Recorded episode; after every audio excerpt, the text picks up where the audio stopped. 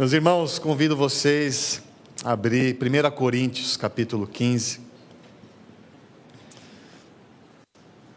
Geralmente o culto tem uma hora e meia, a gente vai colocar umas duas horas e meia, já que vocês estão numa cadeira confortável, dá para esticar um pouco mais, não tem problema. 1 Coríntios, capítulo 15, versículo de 1 a 4.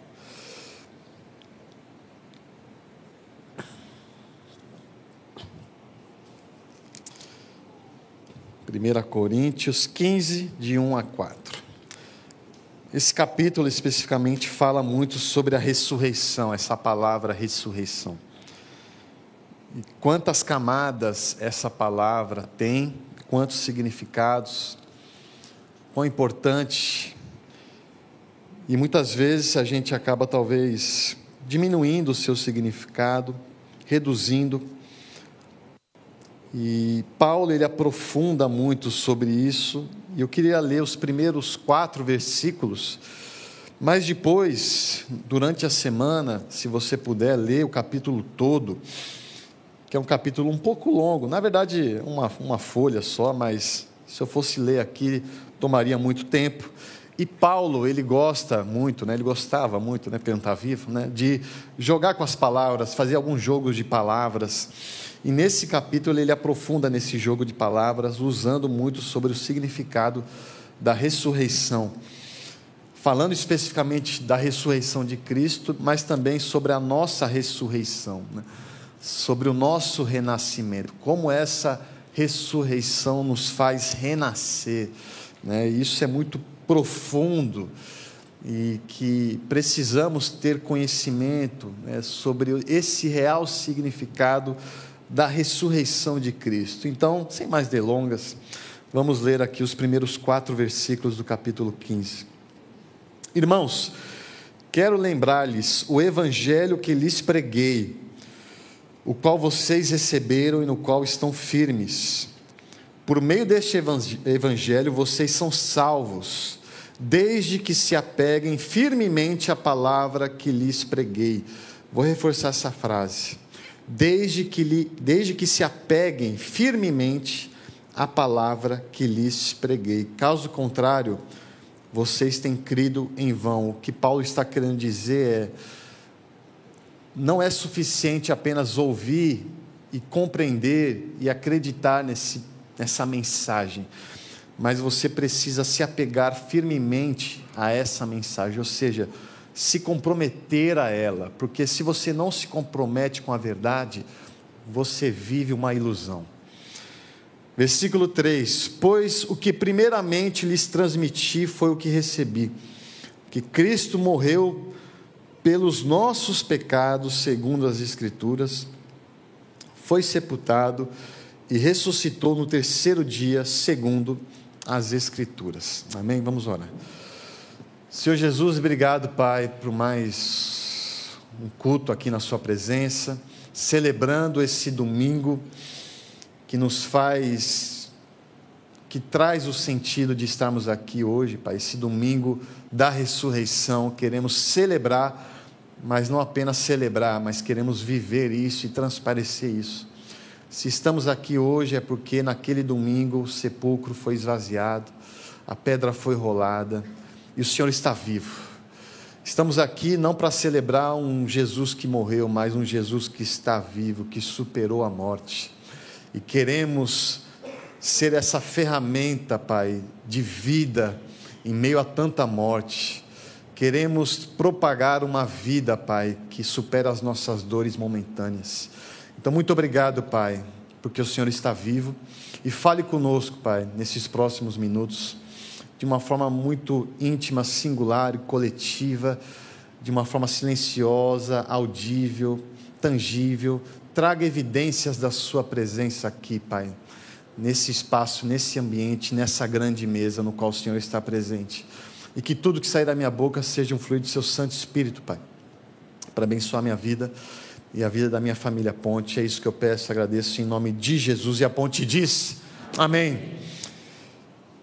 Quando eu fui ler o capítulo 15 de 1 Coríntios, eu convido, reforço o convite de você ler durante a semana, ler e reler. Eu estou fazendo um exercício muito interessante. Eu estou lendo e relendo algumas cartas de Paulo. Então, eu fiz isso, é, eu não sei quantas vezes na carta de Gálatas eu li, reli, reli, reli, e fiz isso até onde eu achar que era devido.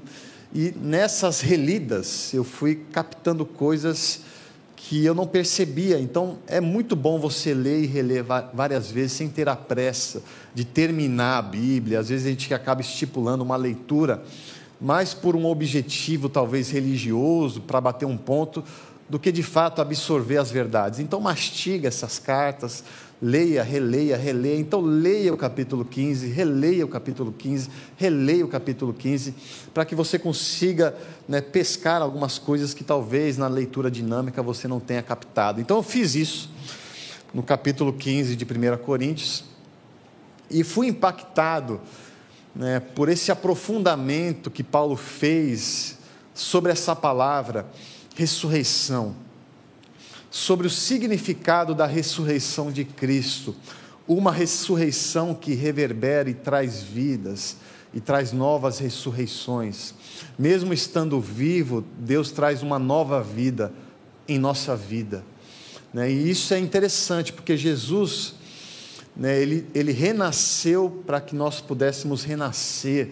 E ele começa a aprofundar sobre esse significado e me fez entender que, no mínimo, existe duas possibilidades de você ler a história da Páscoa. A história da Páscoa ela pode ser, no mínimo, lida através de duas formas. A primeira forma é você ler a história da Páscoa como se fosse uma história emocionante, uma história de filme, uma história, um drama que te cativa, que te faz arrepiar. Era uma vez um homem justo, né, puro, que foi condenado injustamente por algo que ele não cometeu. Ele foi condenado à morte, foi executado, mas no terceiro dia ele ressuscitou. Então a gente acaba talvez caindo nesse perigo de reduzir a ressurreição como um final feliz Talvez a gente acaba reduzindo a história da Páscoa como um, talvez um conto de fadas é, que traz um certo otimismo. É uma vitória, mas uma vitória muito rasa, que a gente acaba tentando encaixar essa ressurreição em coisas pequenas da nossa vida. E acabamos caindo muitas vezes no reducionismo de que a ressurreição de Cristo foi apenas um milagre. Um milagre pontual. O milagre de um cadáver voltar a viver. E a ressurreição de Cristo não é apenas o renascimento de um cadáver, né? ou um cadáver que voltou à vida. Porque se você for ler nos evangelhos, você vai ver outras pessoas também que estavam mortas e que voltaram à vida. Então Jesus ele não foi o único exclusivo a ressuscitar. Lázaro, por, por exemplo, ele também estava morto, né, estava já enfaixado e ele voltou a viver. Então, não caia no reducionismo de que a ressurreição de Cristo é apenas um corpo morto que voltou a viver. Não é apenas isso, é algo muito maior, muito mais profundo que isso. Entendendo isso, eu te convido a você ler a forma correta a história da Páscoa. É você ler a história da Páscoa com os olhos da fé.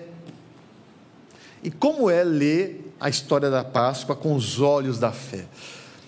É compreender que a ressurreição de Cristo ela não é apenas um corpo que voltou a viver, mas a forma como ele ressuscitou mostra e comprova e evidencia que Jesus de fato é o Messias, de que Jesus de fato é o Cristo. O Cristo é o título, não é o sobrenome de Jesus.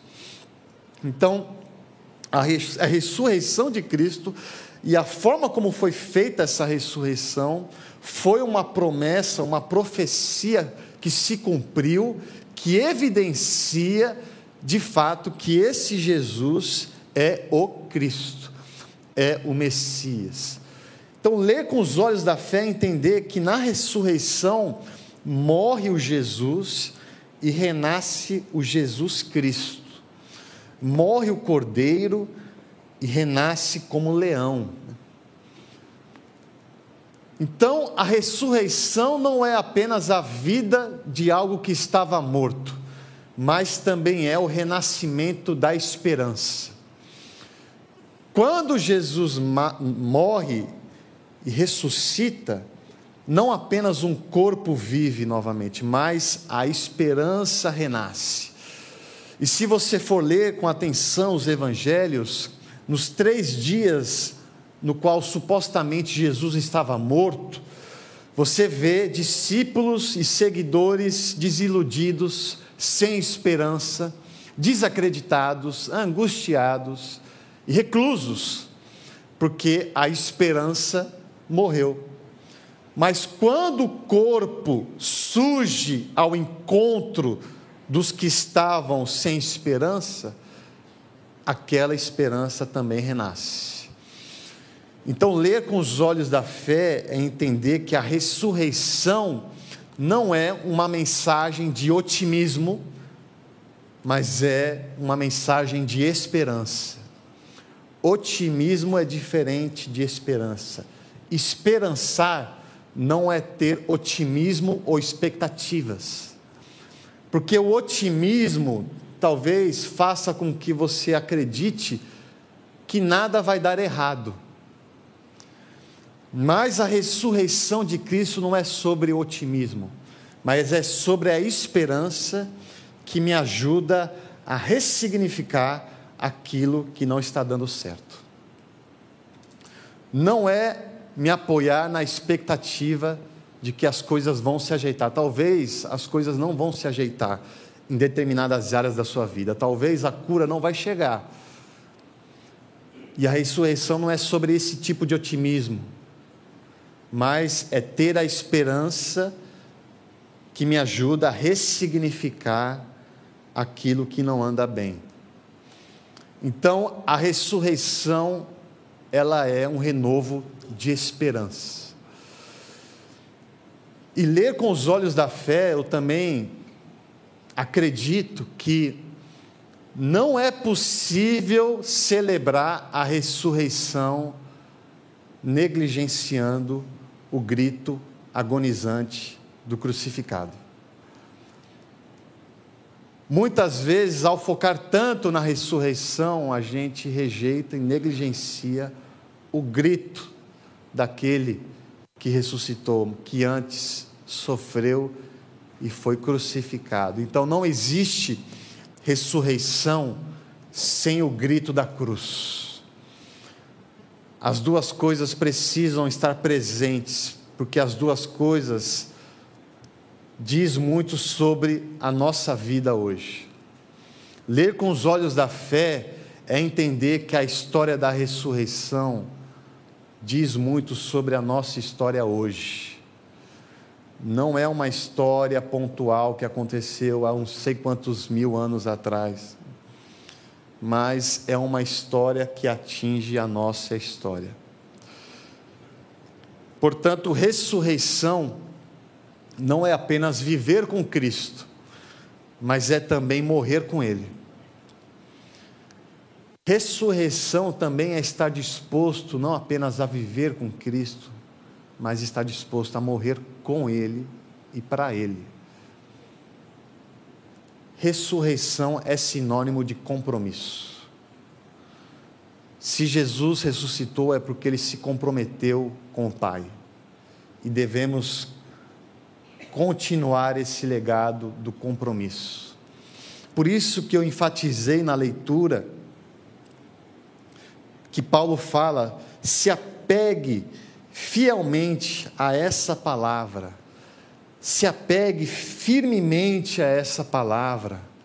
Se apegar firmemente significa se comprometa com essa palavra.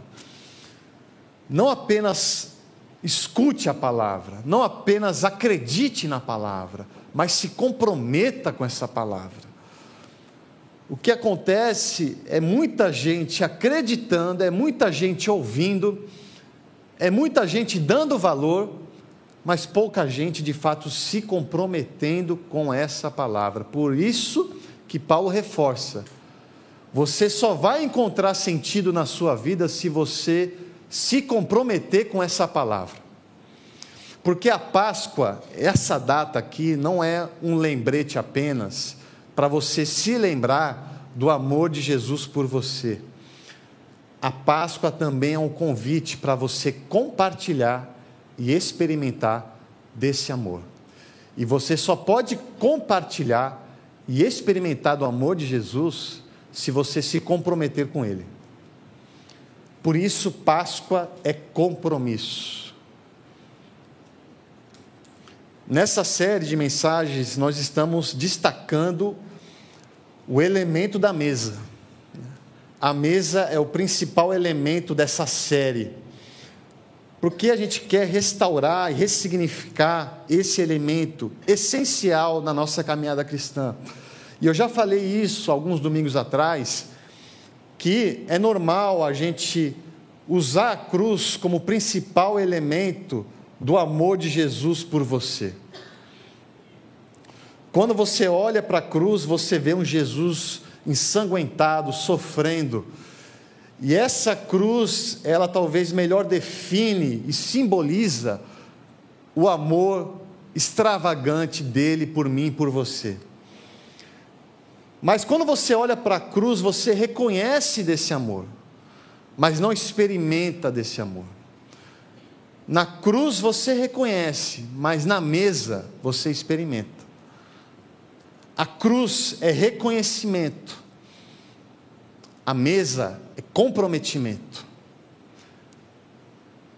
Mesa também é sinônimo de compromisso.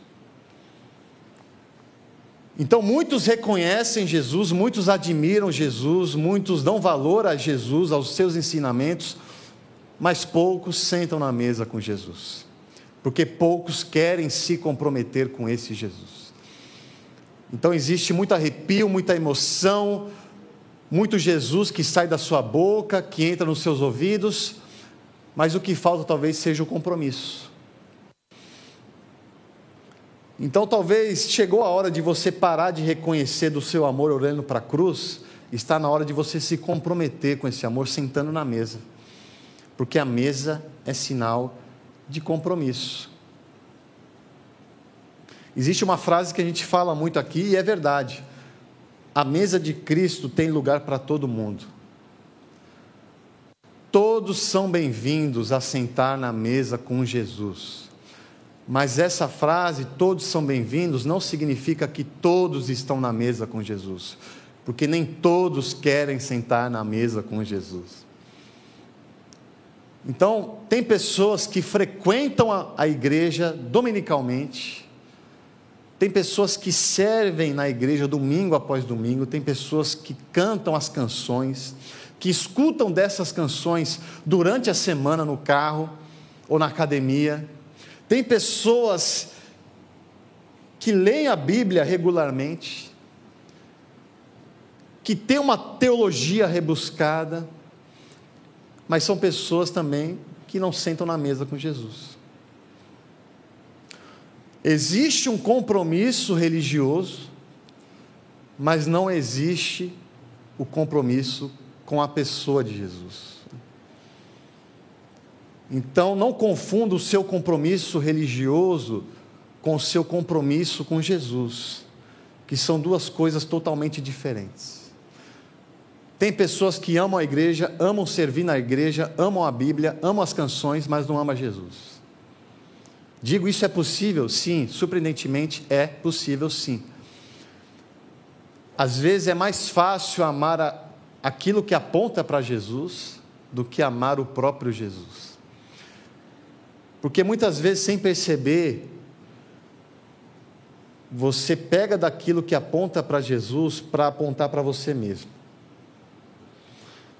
Então eu venho para a igreja para eu ser abençoado. Eu canto as canções para eu ser preenchido. Eu sirvo na igreja para eu ser edificado. Eu leio a Bíblia para que eu resolva as minhas questões pessoais. Então, aquilo que é apontado para cima, você acaba mudando a rota para você mesmo. Ou seja, não amamos Jesus, amamos aquilo que Jesus pode oferecer. E talvez, sem perceber, você acaba entrando nesse ciclo, aonde você usa Jesus para apontar para você mesmo. Você não quer ter o compromisso com Jesus, mas você quer usar de Jesus porque você tem um compromisso consigo mesmo. Então, a minha prioridade sou eu. Por isso que eu não estou disposto a sentar na mesa. Porque a mesa exige compromisso. A mesa não é apenas ser amado por Jesus, mas também é aprender a amar. Porque nessa mesa não tem apenas você e Jesus, tem um bocado de outras pessoas diferentes de você que você precisa aprender a conviver com essas pessoas. E eu preciso aprender a amá-las. Na mesa de Jesus, você parte o pão e não come o pão inteiro. Na mesa de Jesus, você compartilha para depois comer e não come para depois compartilhar. A mesa de Jesus é um exercício de comunhão e de partilha. Por isso que muitos não querem sentar nessa mesa, porque sentando na mesa exige compromisso. A mesa de Jesus não é apenas consumo, mas é comprometimento. E a maioria só quer consumir e não quer se comprometer. Por isso que Judas caiu fora. Percebe que não foi Jesus que expulsou Judas na mesa. O que Jesus disse, Judas, faça o que você planejou fazer. Ou seja, faça aquilo, aquele comprometimento consigo mesmo. Faça aquele compromisso que te preenche. Faça o que você planejou fazer. Se comprometa consigo mesmo. Então a mesa é um lugar de compromisso e não apenas de consumo. E a ressurreição e a morte e a ressurreição de Cristo é sobre esse convite a uma vida em compromisso. É uma vida que a cruz também ela está presente, porque Paulo diz: negar a si mesmo, tomar a sua cruz e seguir esse Jesus. Negar a mim mesmo é o estar disposto em abrir mão daquilo que eu acho que eu sou para me tornar aquilo que Deus quer que eu seja. Quando algumas pessoas usam dessa frase, ah, Jesus me ama do jeito que eu sou, amém, Ele te ama do jeito que você é. Mas esse amor que ama do jeito que você é, é o mesmo amor que quer mudar quem você é. Só que no fundo, no fundo, você não quer mudar quem você é. Logo, você não quer se comprometer. Logo, você ama mais quem você é hoje do que Jesus. Então, sentar nessa mesa é estar disposto a ser mudado. E sentar nessa mesa é se comprometer com esse amor. Não apenas consumir, mas experimentar e compartilhar. Tem uma frase que eu escrevi, que eu criei agora, né, quando eu estava fazendo o sermão essa semana. Talvez ela seja um pouco redundante, mas eu vou tentar explicar para que você não fique perdido, tá? A frase que surgiu é o seguinte: o verdadeiro amor gera em nós um compromisso que nos compromete. O verdadeiro amor gera em nós um compromisso que nos compromete. Vou usar alguns exemplos para você entender um pouco mais. E quando eu estava escrevendo essa frase, me fez lembrar de alguns anos atrás, quando tava, eu estava assistindo uma apresentação de balé aqui no projeto que a gente faz no Pilar. e vi que tinha uma menina que ela se destacava das demais. Ela de fato se via paixão pela dança, pelo balé. Ela estava com a roupinha de balé, com o sapatinho de cetim. Aí teve um momento que ela sentou para descansar e ela tirou o sapatinho do pé direito e deixou o sapatinho do pé esquerdo. E no pé direito ela começou a massagear o pé. E vi que tinha algumas feridas, alguns calos. O pé estava doendo. E eu percebi que no pé esquerdo representa o amor, que estava o sapatinho. E no pé direito representa o compromisso. Para que haja o amor, precisa ter a dor do compromisso. Nessa semana eu estava conversando com a minha mãe, e ela fez um desabafo. E eu acabei expondo ela no culto da manhã e vou fazer agora também, expor ela no culto da tarde. E, e ela começou a falar, começou a ter algumas lamentações da vida que a gente tem, de tipo, se eu, e se, e se, aqueles e se da vida, né? Ela, ah, é uma pena que eu não consegui ter uma graduação, né, ter uma profissão. É, eu vejo hoje a dificuldade, a luta que eu tenho, né, sem o seu pai. Se eu tivesse uma graduação, talvez poderia trabalhar, tal. Eu falei não, mãe, não, não se lamente por isso, porque eu não falei dessa forma bonita que eu vou falar agora, mas ela escutou de manhã. Mas eu falei, mãe, o compromisso que você teve com a sua família, com seus filhos, esse amor que você tem por nós, gerou em você um compromisso que te comprometeu em vários aspectos da sua vida. Então, por conta desse amor, você acabou não fazendo aquilo que você gostaria de fazer na sua vida pessoal. Esse, esse compromisso te comprometeu em várias áreas da sua vida. E glória a Deus por isso. E ela estava aqui de manhã, eu falei, ó, pergunte para ela se ela se arrepende disso. Com certeza ela não se arrepende disso. Da mesma forma eu, né? Estou vivendo. Eu estava com medo de cair nessa tentação de cada pregação falar do seu filho, e eu estou fazendo isso. Né? Mas nesse último, nesses últimos um ano e dois meses, eu estou vivendo um amor que gera em mim um compromisso, que me compromete em várias áreas da minha vida. Esse amor que eu tenho pelo meu filho compromete o meu tempo, compromete o meu sono. Estou morrendo de sono aqui. Compromete a minha coluna. Estou com dores na coluna compromete as minhas finanças. Orem por mim.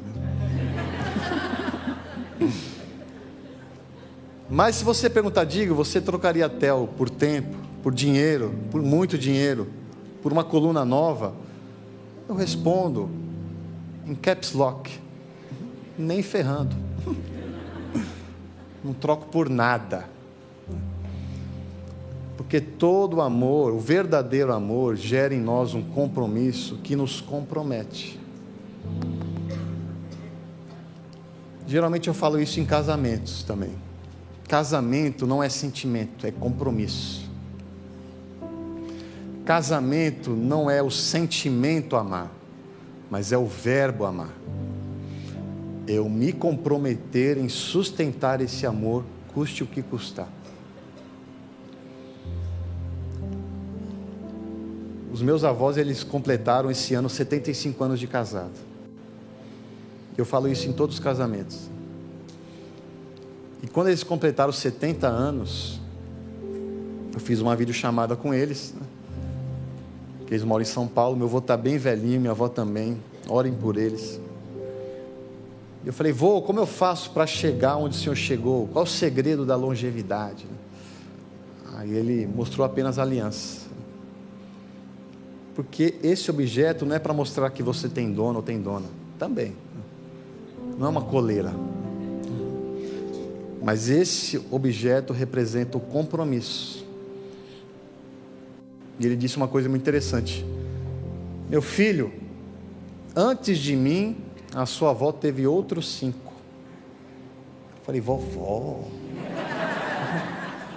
É Gretchen, é vovó? Aí ele disse: Não, todos eles era eu. Porque o amor, o verdadeiro amor, muda quem nós somos. E o desafio e a beleza do casamento é você se comprometer em sustentar esse amor no meio dessas mudanças. O Digo de 2013 que casou é um outro Digo de hoje. E Bruna tem esse pesar, esse desafio de sustentar esse amor por mim no meio das minhas mudanças. Porque o amor dela muda quem eu sou. Oh. E a ressurreição é sobre isso. É sobre um amor que quer mudar quem você é. Jesus ele não quer morrer em vão. Não é apenas você reconhecer esse amor, mas ele quer te transformar por causa desse amor.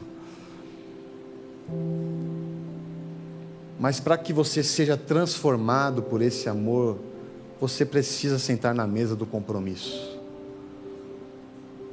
Não apenas na mesa do consumo na mesa do compromisso. Não se apegue aos seus sentimentos para definir quem você é. Se apegue nos sentimentos de Deus sobre você. Isso sim diz sobre quem você é. Então, a Páscoa é sobre isso. É sobre um Deus Pai que amou o mundo de tal maneira que comprometeu o seu único filho. É sobre um Deus Filho que amou tanto seus irmãos e irmãs que comprometeu a sua própria vida em amor a eles. E é sobre um Deus Espírito Santo que habita em nós e que nos convida diariamente a sentarmos na mesa do amor e do compromisso. É isso que a Páscoa diz sobre eu e você.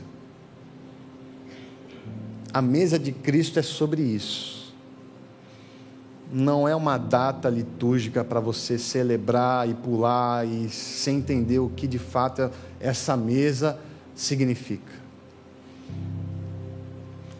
E a minha oração é que você, nós,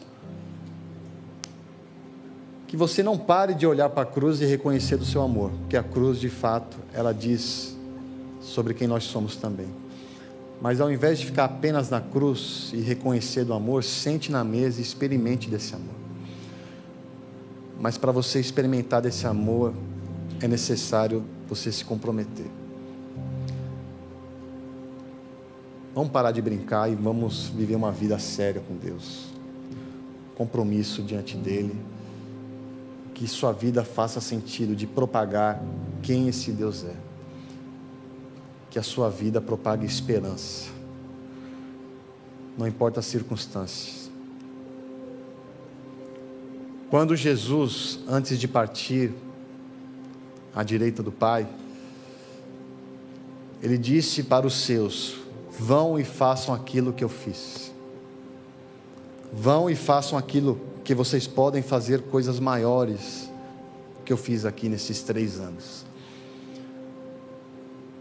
Vão e façam o mesmo significa não apenas falar o que ele falou e fazer o que ele fez, mas talvez seja morrer para que outros possam viver. Vão e façam o mesmo talvez seja passar pela cruz para que outros possam ter uma nova vida. Porque Jesus ele não te chamou para você ser encharcado e preenchido Caminhar com Jesus não é apenas sobre preenchimento, mas talvez principalmente sobre esvaziamento. É o compromisso de me esvaziar para que o outro tenha vida. É esse convite diário que Jesus faz para nós. Negue-se a si mesmo, tome sua cruz e siga o Pai. Essa é a minha oração em nome de Jesus. Amém. Feche seus olhos. Nesse momento você quer renovar os seus votos com Jesus. Você quer renovar esse compromisso que você fez há alguns anos, alguns meses, algumas semanas, mas que se perdeu talvez durante a caminhada e você se deu conta disso agora. Você caiu talvez num ritmo automático e você percebe que você ama tudo aquilo que Deus oferece, mas falta amar o próprio Deus. E você está presente na igreja, nas atividades, na comunhão, mas você não está presente na mesa. E você quer sentar nessa mesa de novo do compromisso. Você quer renovar esse compromisso com Jesus. Se você tem esse desejo de renovar esse compromisso, Senhor, eu quero me comprometer em te amar e eu quero me comprometer em propagar do seu amor. Se você tem esse desejo, quero que você coloque sua mão no coração. Através desse pequeno gesto, você está reafirmando e renovando esse compromisso com Jesus. Você está sentando de volta na mesa. Se você tem esse desejo de reconciliação com Jesus, Coloque sua mão no coração. Nesse momento íntimo, só você e Deus. E faça essa renovação diante de Deus. O segundo convite é para você que nunca tomou essa decisão, que nunca deu esse passo de compromisso. E hoje você está entendendo que agora sim esse Jesus faz sentido. Agora sim a ressurreição está fazendo sentido para mim. Isso para mim não fazia, não entendia direito.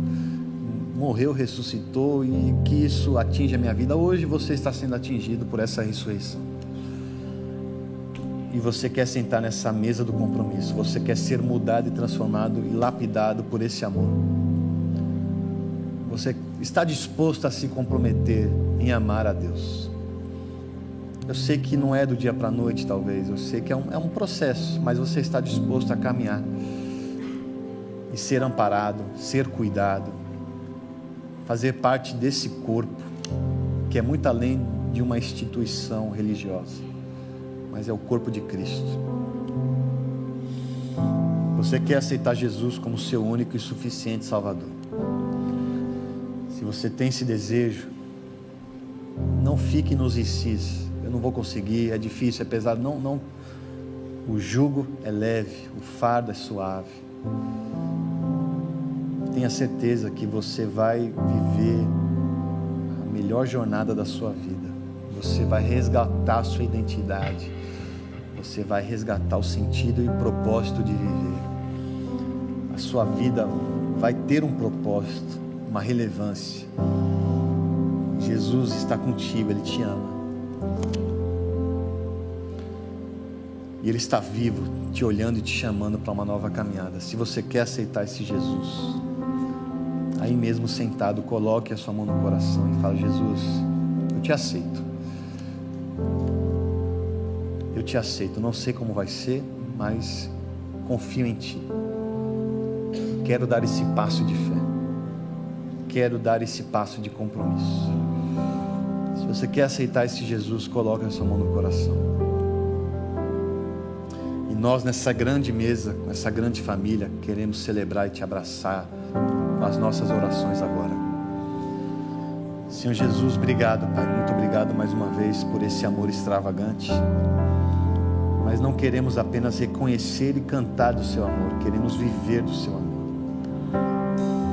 Queremos viver um compromisso, Pai, diário e constante em te amar quero dedicar o melhor do meu amor para vocês. Nesse momento, Pai, tem pessoas que estão dando esse passo de reconciliação, de renovação e de aceitação.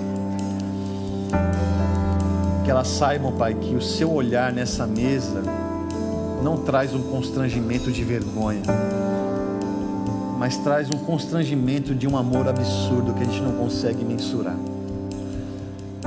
que eles possam ser impactados com esse amor, Pai.